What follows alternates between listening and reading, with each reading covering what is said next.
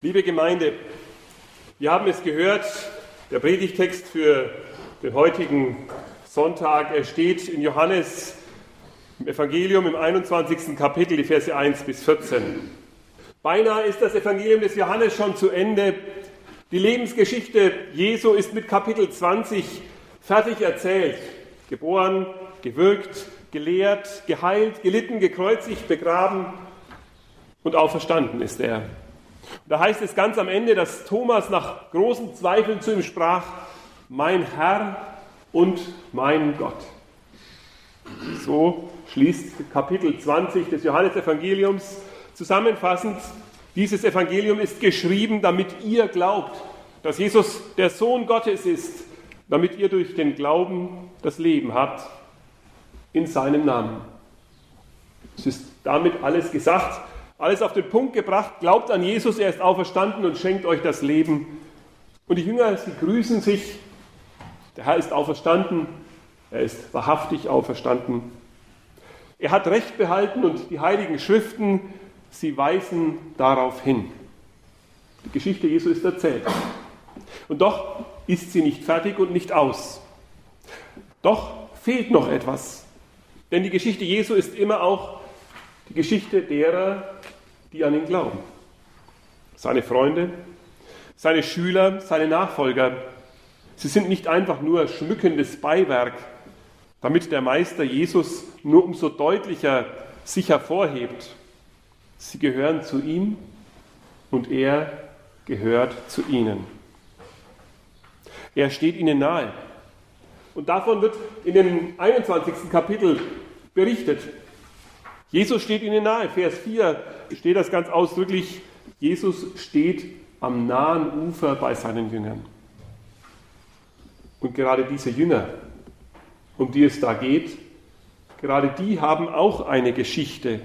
Jeder so seine eigene Geschichte mit Jesus. Petrus, Johannes, Jakobus, Nathanael, Thomas. Einmal haben sie sich gestritten. Wer ist der bedeutendste unter uns? Der wichtigste? Wer sitzt im Reich Gottes? Ganz oben am Tisch. Wer hat das Sagen? Und andersherum wieder, wer tritt am stärksten für Jesus ein? Wer ist der treueste unter allen?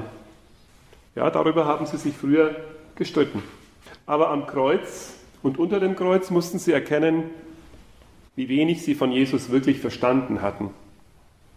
Und mit der Auferstehung wurde ihnen deutlich, wie sehr sie sich mit sich selbst getäuscht hatten, mit ihren eigenen Ansprüchen daneben lagen.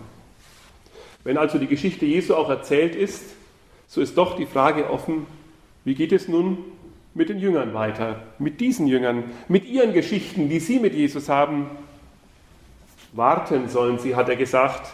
Warten sollen sie, bis der Heilige Geist, der versprochene Fürsprecher, zu ihnen kommt. Warten? Warten Sie gerne? Vielleicht. Ich habe da so meine liebe Mühe mit dem Warten, das muss ich sagen. Mir ist das Gebet sympathisch, Herr, schenk mir Geduld, aber bitte sofort. Warten ist gar nicht so leicht. Und es wird noch einmal schwerer, wenn etwas nicht stimmt, wenn etwas nicht in Ordnung ist. Und bei Petrus wissen wir das ja. Die Beziehung zu Jesus da stimmt etwas noch nicht. Da ist etwas noch nicht geklärt, noch nicht besprochen. Da kann einem das Warten ganz schön an die Nieren gehen und auf die Nerven. Darf ich euch fragen, wie geht eure Geschichte mit Jesus? Auch ihr seid einmal getauft worden. Nach Taufe, nach Konfirmation, nach Ostern, nach Abendmahl. Was ist mit den Versäumnissen, die sich da so im Laufe der Jahre angehäuft haben, mit Fehlern und Schuld, mit Versagen und Vergehen. Was ist mit den nicht gehaltenen Versprechen? Egal, was euch einfällt. Es geht hier nicht darum, über euch zu Gericht zu sitzen, sondern es geht darum, aus diesem Wort zu lernen. Jesus will euch nahe sein. Jesus steht euch nahe. Dieses Nahe stehen am Ufer ist ein nahe kommen, ein sich nahen. Lasst das zu, dass er sich euch naht. Lauft nicht weg, verdrängt die leisen Fragen nicht in euren Herzen und übertönt nicht das zarte Flüstern Gottes. in eurem Leben? Wir wissen das nicht so genau und wir können natürlich rätseln, was bedeutet es, dass Petrus aufgebrochen ist, um Fische zu fangen. War es so ein Davonlaufen oder war es ein Zurückkehren in das alte Leben, in die alten Gewohnheiten, in die Zeit vor Jesus sozusagen in seinem Leben? Oder konnte er einfach das Warten nicht tatenlos aushalten? Eines spüren wir aber. Es ist eben doch noch etwas offen in seinem Leben. Die Geschichte mit seiner Verleugnung. Ehe der Hahn zweimal kräht, hatte Jesus gesagt, wirst du mich dreimal verleugnen. Es ist eine Geschichte wie eine noch nicht verheilte Wunde. Ich gehe fischen. Wir kommen mit. Warum die anderen in Gesellschaft leisten, können wir auch nur vermuten. Ob es ähnliche Stimmen in ihnen gab, ähnliche Erlebnisse, ähnliche Selbstvorwürfe, ähnliche Fragen. Oder ob sie ihn bloß nicht alleine lassen wollten. Ob sie ihm nicht alleine gehen lassen wollten. Jetzt. Sie waren beieinander. Beieinander bei dieser völlig sinnlos um die Ohren geschlagenen Nacht.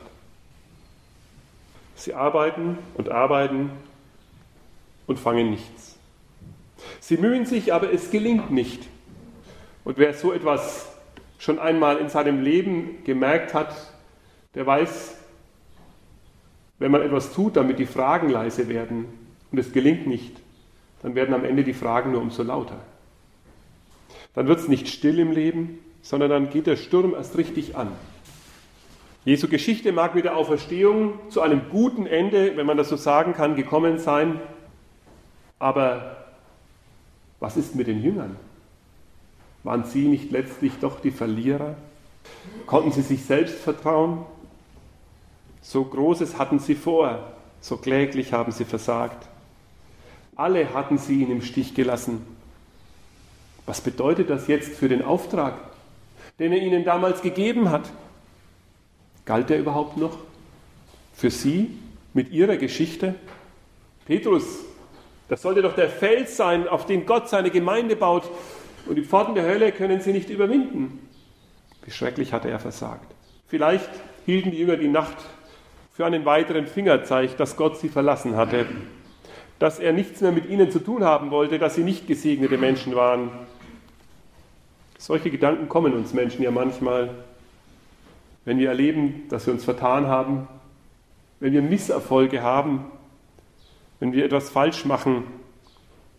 Und dann gehen die Gedanken immer tiefer und weiter, ganz von alleine. Aber Jesus ist nahe. Das ist der Trost dieser Geschichte. Jesus ist nahe. Auch wenn sie ihn gar nicht sehen, wenn sie ihn nicht erkennen, nicht einmal richtig wahrnehmen, erst als er sie anspricht. Er kommt den Jüngern nahe, auch wenn sie nicht damit rechnen. Sie erkennen ihn noch nicht einmal, als er sie auffordert, das Netz auf der rechten Seite noch einmal aus dem Boot zu werfen. Sie tun es einfach, ohne etwas zu ahnen, und sie merken nicht, was in der Luft liegt, was wir schon längst wissen. Jesus ist euch nahe. Er hat euch nicht aufgegeben. Allein sein Nahesein kündet das an. Er hat euch vergeben. Er wird euch nicht verlassen. Er steht zu seinem Wort, das er euch zugesagt hat. Und jetzt, das spüren wir doch schon, das liegt doch schon in der Luft, wenn wir die Geschichte gehört haben, jetzt wird er diesen Auftrag noch einmal bestätigen und erneuern. Ihr werdet es sehen was wir da so klug erkennen für die Jünger? Wissen wir das auch für uns und unser Leben? Da, wo es kritisch ist, wo es Krisen gibt, dass Jesus nahe ist, dass er eben nicht zurückzieht und sagt, nein, dich kann ich nicht gebrauchen, sondern dass er da ist und sagt, ja, ich stehe zu dir und mein Wort bleibt bestehen. Ich ziehe nicht zurück, sondern ich bestätige, was ich zu dir gesagt habe. Wissen wir das auch für uns, liebe Gemeinde?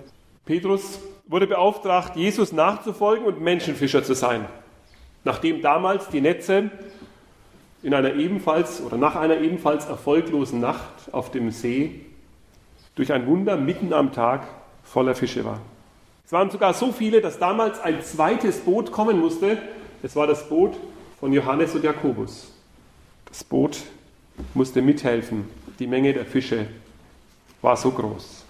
Und jetzt sitzen sie da und kaum haben sie das Netz ausgeworfen, ist es schon voller Fische. Da erkennt Johannes, wer da am Ufer steht. Es ist der Herr. Johannes wird, vielleicht ist Ihnen das aufgefallen, gar nicht mit seinem Namen genannt, nicht Johannes angesprochen. Er heißt hier der Jünger, den Jesus lieb hatte. Das heißt nicht, dass Jesus die anderen nicht lieb hatte, sondern das ist wie eine Selbstbezeichnung. Das ist ein wichtiger Augenmerk. Denn auch Johannes hatte ja seine Geschichte mit Jesus. Die hat einmal da angefangen oder in den Anfängen da gelegen, wo Jesus dem Johannes einen besonderen Namen gegeben hat, nämlich Donnersohn, weil der Johannes und der Jakobus zu ihm kamen und gesagt haben, die in dem Dorf dort, die lehnen dich ab, lass Feuer und Schwefel vom Himmel fallen, die sollen ihre gerechte Strafe bekommen. Donnersöhne, hat Jesus gesagt, seid ihr, aber Feuer und Schwefel hat er nicht regnen lassen. Das Gericht Gottes mit Blitz und Donner hat er herbeigesehnt. Und Johannes und Jakobus, die hatten eine sehr ehrgeizige Mutter. Auch sie hat mit den Söhnen zusammen versucht, Spitzenplätze in der Mannschaft von Jesus für die Söhne zu ergattern. Wie sehr hat sich dieser Johannes verändert? Von einem machtstrebenden, gewaltstrotzenden Menschen zu einem, dessen neuer Name heißt der, der von Jesus geliebt ist. Ist euch das auch so bewusst? Ich bin von Jesus geliebt. Das ist auch ein Name, den ich habe, weil Jesus auferstanden ist. Ich bin von ihm geliebt. Meine Lebensausrichtung geht nicht auf Kampf und Sieg, auf Biegen und Brechen, auf Durchsetzen und Überwinden, sondern nur noch darauf. Ich schaue auf den Strom der Liebe, der von Jesus zu mir kommt, in mein Leben, der mir ganz persönlich gilt. Und diese Liebe soll durch mich hindurch zu den Menschen kommen, denen ich begegne. Im Johannesbrief, 1. Johannes 4, Vers 19 lesen wir, lasst uns lieben, denn er hat uns zuerst geliebt. Dieser Johannes erkennt, es ist Jesus der Herr. Wir haben nichts zu essen, aber in seiner Liebe hat er uns überreich beschenkt. Und Petrus? Petrus, wir erinnern uns, damals nach dem großen Fischfang, da ging er sofort im Boot auf die Knie und sagt, Herr, geh weg von mir, ich bin ein sündiger Mensch. Diesmal ist es ganz anders. Er zieht sich an und springt ins Wasser, um noch schneller bei Jesus zu sein. Nicht geh weg von mir, Herr, ich komme. Hier bin ich. Ich brauche deine Nähe. Es drängt ihn hin zu Jesus. Vielleicht dämmert es ihm, dass mit diesem Zeichen Jesus ihm sagt, ich stehe zu meinem Auftrag. Ich stehe zu dir. Alles gilt noch. Du bist mir ein guter Freund. Ich bin treu und ich vertraue dir. Später wird Jesus ihn fragen, Petrus, vertraust du dir selbst? Liebst du mich? Aber noch ist es nicht so weit. Erst kommen alle Jünger zu Jesus und Jesus hat schon Fisch und Brot auf dem Grill. Es ist schon alles vorbereitet. Aber nicht, weil er ihren Fisch nicht annehmen mag, er bittet sogar ausdrücklich, dass sie noch etwas von den Fischen holen und dazubringen von dem Fang. Er ist mit ihnen. Und auch das, liebe Gemeinde, ist ein Zeichen für die Jünger, für diese Jünger. Wie oft hat Jesus mit Menschen gegessen? Wie oft hören wir davon, ganz ausdrücklich in der Bibel, dass Jesus mit den Menschen gegessen hat? Und mit welchen hat er gegessen? Mit Sündern, mit Zöllnern, mit solchen, die abgeschrieben waren, die Ausgestoßene waren. Und wie oft hat er gerade damit diesen Menschen eine Tür aufgetan, einen neuen Anfang ermöglicht. Auch das musste für seine Jünger wie ein Zeichen sein. Ein Zeichen, dieser Jesus stößt die Tür auf. Wir gehören dazu. Wir sind nicht Ausgeschlossene. Seine vergebende Nähe ist immer zu spüren, wo Jesus zum Mahl einlädt. So sind wir also gestartet, liebe Gemeinde, mit der Frage, wie die große Geschichte Jesu über Passion und Ostern in das Leben seiner Freunde, seiner Jünger, seiner Nachfolger hineinwirken kann. Jesus kommt seinen Jüngern nahe und er schenkt ihnen Zeichen der Erneuerung, der erneuten Zusage seiner Gnade und der Vergebung. Er ist ganz neu für sie da und gibt ihnen alles, was sie brauchen. Auch uns, liebe Gemeinde, will er nahe sein. Auch uns will er geben, was wir brauchen, was unserer Seele Nahrung gibt, was uns wohltut. Seine Nähe, seine Zusage, seine Vergebung, Stärkung für die Seele. Nehmen wir es mit von Ostern in unser Leben hinein. Es ist nicht eine ferne Blase, diese Geschichte von Jesus, von seiner Kreuzigung und Auferstehung, sondern es ist etwas, das in unser Leben kommen will. Seine Geschichte verbindet sich mit der Geschichte seiner Jünger, auch mit unserer Geschichte. Zum Abschluss, vielleicht fragen Sie sich, warum sind es genau 153 Fische? Warum erfahren wir das überhaupt so mit dieser genauen Zahl? Wer hat denn die gezählt? War das vielleicht Petrus? Es gibt verschiedene Erklärungen. Sie laufen alle darauf hin, dass die ganze Welt das Ziel der Jünger wird, der Mission der Kirche.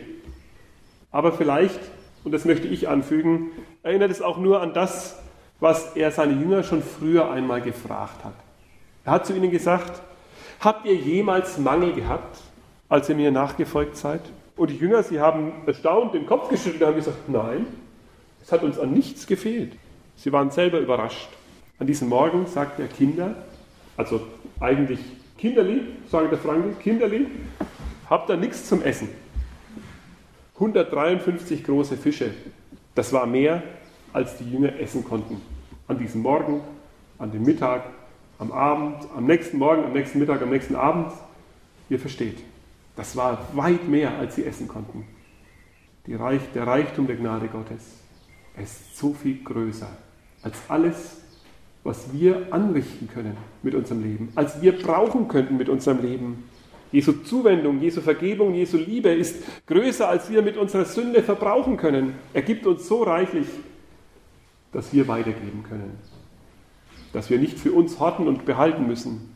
Im Gegenteil, bei so viel Fisch, der würde ja verderben. Der würde stinken, wenn man nicht teilt. Das müssen wir uns schon merken, liebe Christen. Was Jesus für uns hat, das muss weitergegeben werden. Darum, nach Ostern gibt es für uns und unser Leben die große Gnade, die große Gnade Gottes zu empfangen und weiterzugeben. Jesus steht euch nahe. Vergesst das nicht. Er vertraut euch. Er beauftragt euch. Er gibt euch seinen Geist. Amen.